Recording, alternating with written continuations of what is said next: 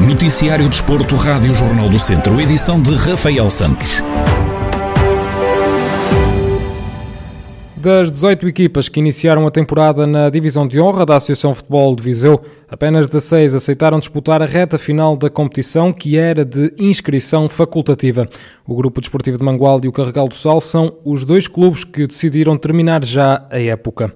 Ricardo Lopes, presidente do clube mangualdense, explica o porquê desta tomada de decisão o Grupo Esportivo Mongol entendeu não, que não estavam reunidas as condições, quer desportivas, quer financeiras, para retomar a competição. Nomeadamente, eh, a, a retoma irá ser feita novamente com a ausência do público, eh, com uma série de constrangimentos eh, que foram decretados pela DGS na sua atualização à orientação número 36 e, naturalmente, também a instabilidade que se vive no, nos quadros competitivos da Associação Futebol Viseu. Recordo que este é o terceiro eh, modelo competitivo que a direção da Associação Futebol Viseu decidiu implementar este ano. Por tudo isto, entendemos que não, que não estão reunidas as condições de estabilidade que um clube de futebol precisa para estar em competição. Paulo Catalino, presidente do Carregal do Sal, aponta o impacto financeiro que a pandemia da Covid-19 teve nos cofres do clube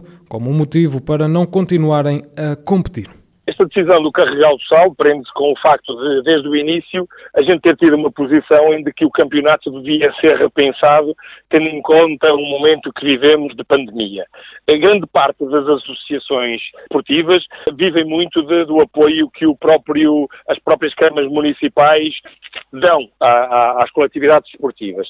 E o que acontece é que, eh, não havendo futebol eh, das camadas jovens, as verbas que a gente vai conseguindo ter para o ano desportivo são, são escassas. Numa época em que não temos grandes patrocinadores, em que não temos uh, adeptos, em que não temos bilheteira, tudo isso torna-se demasiado onoroso para os clubes.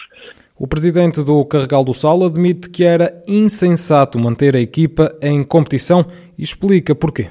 E a verdade é que neste momento seria uma loucura, eh, nos moldes em que as coisas estão e não sabendo ainda se vamos ou não ter uma pandemia ou uma quarta vaga eh, que possa voltar a parar, acho que é, é muito insensato hum, colocar uma equipa que não tem neste momento condições financeiras para poder praticar desporto, sem camadas jovens a praticar desporto, num campeonato que tem de tudo eh, menos de, de, bom senso. É, é esta a nossa posição. Até porque a nova norma que saiu, e bem da Direção-Geral de Saúde, que obriga a que haja necessidade de fazer os testes, que eh, são mais um custo para, para os clubes, acabam por ainda agravar mais a situação financeira dos clubes. E, portanto, nessas condições, eh, para cometer loucuras, o Carregal de Sal eh, não entra. Na zona norte da primeira divisão distrital de futebol, as três equipas que iniciaram a temporada vão todas continuar em competição. O mesmo não acontece na zona sul, onde das 14 equipas iniciais, apenas 9 vão continuar a competir. Besteiros, Valmadeiros, Cabanas de Viriato, Os Ciências e Santar foram as equipas que optaram por não integrar a competição facultativa. E o Tondela recebe o Porto no próximo sábado, pelas 6 da tarde, em duelo referente à jornada 26 da Primeira Liga de Futebol. Na divisão o encontro, Paco Ayestarano, treinador da equipa Beirã, admite que o Tondela tem de ser perfeito para conseguir alguma coisa deste jogo. O Porto é uma das equipas que mostra sempre o nível de clube que é, porque as grandes equipas competem de forma igual contra outras grandes equipas e contra as mais fracas. Acredito que vai ter o mesmo nível de intensidade e de empenho como se jogasse contra o Chelsea. Nós sabemos que temos que estar na perfeição se quisermos obter algo desse jogo.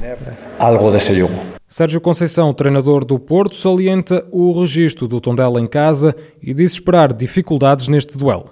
Esperamos essas dificuldades de, de equipas que, que, são bem, bem orientadas, que, que têm um plantel com, com qualidade individual e que, e que, principalmente em casa, como é o caso do Tondela, tem feito o campeonato muito, muito bom, acima da média. Por isso, nós eh, olhamos para isso, eh, para essas estatísticas, não sendo eu eh, um apreciador de estatísticas, tenho que olhar para elas e perceber que o Tondela em casa hum, é um bocadinho mais, mais forte, excetuando este último jogo que teve realmente num nível muito bom em, contra o Vitória. É, é é, é mais forte em casa. Agora, isso, uh, os jogos são todos diferentes e vamos, vamos com certeza dar uma, uma boa resposta uh, dentro de um, de um cenário que todos sabemos que é, que é um cenário difícil.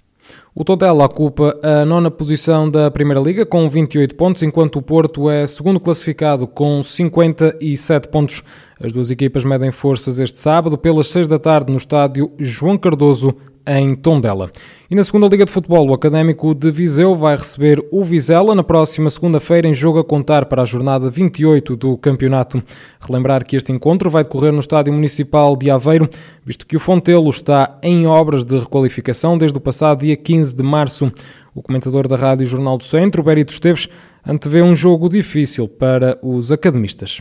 Acredito que o Académico vai dar tudo para alcançar os três pontos mas vai ter eh, uma tarefa muito complicada. Vai encontrar pela frente uma equipa que está bem orientada, com o Álvaro, o Álvaro Pacheco, eh, já um treinador com algum conhecimento da, da, da, segunda liga, uma equipa que está bastante moralizada, que foi crescendo ao longo do campeonato e neste momento está no, no, no segundo lugar, que está com a moral em cima. Vai ser uma tarefa muito difícil para o académico, muito difícil. Eh, não, não, não é uma jornada também decisiva nem pode ser determinante, até os adversários diretos na, na manutenção na, da segunda liga, quer o Porto, Vila Franquense e o Oliveirense, vão ter colocações difíceis. É uma jornada em que poderá ter a ganhar, se conseguir pontos, se conseguir pontuar com o Vizela, é uma jornada positiva.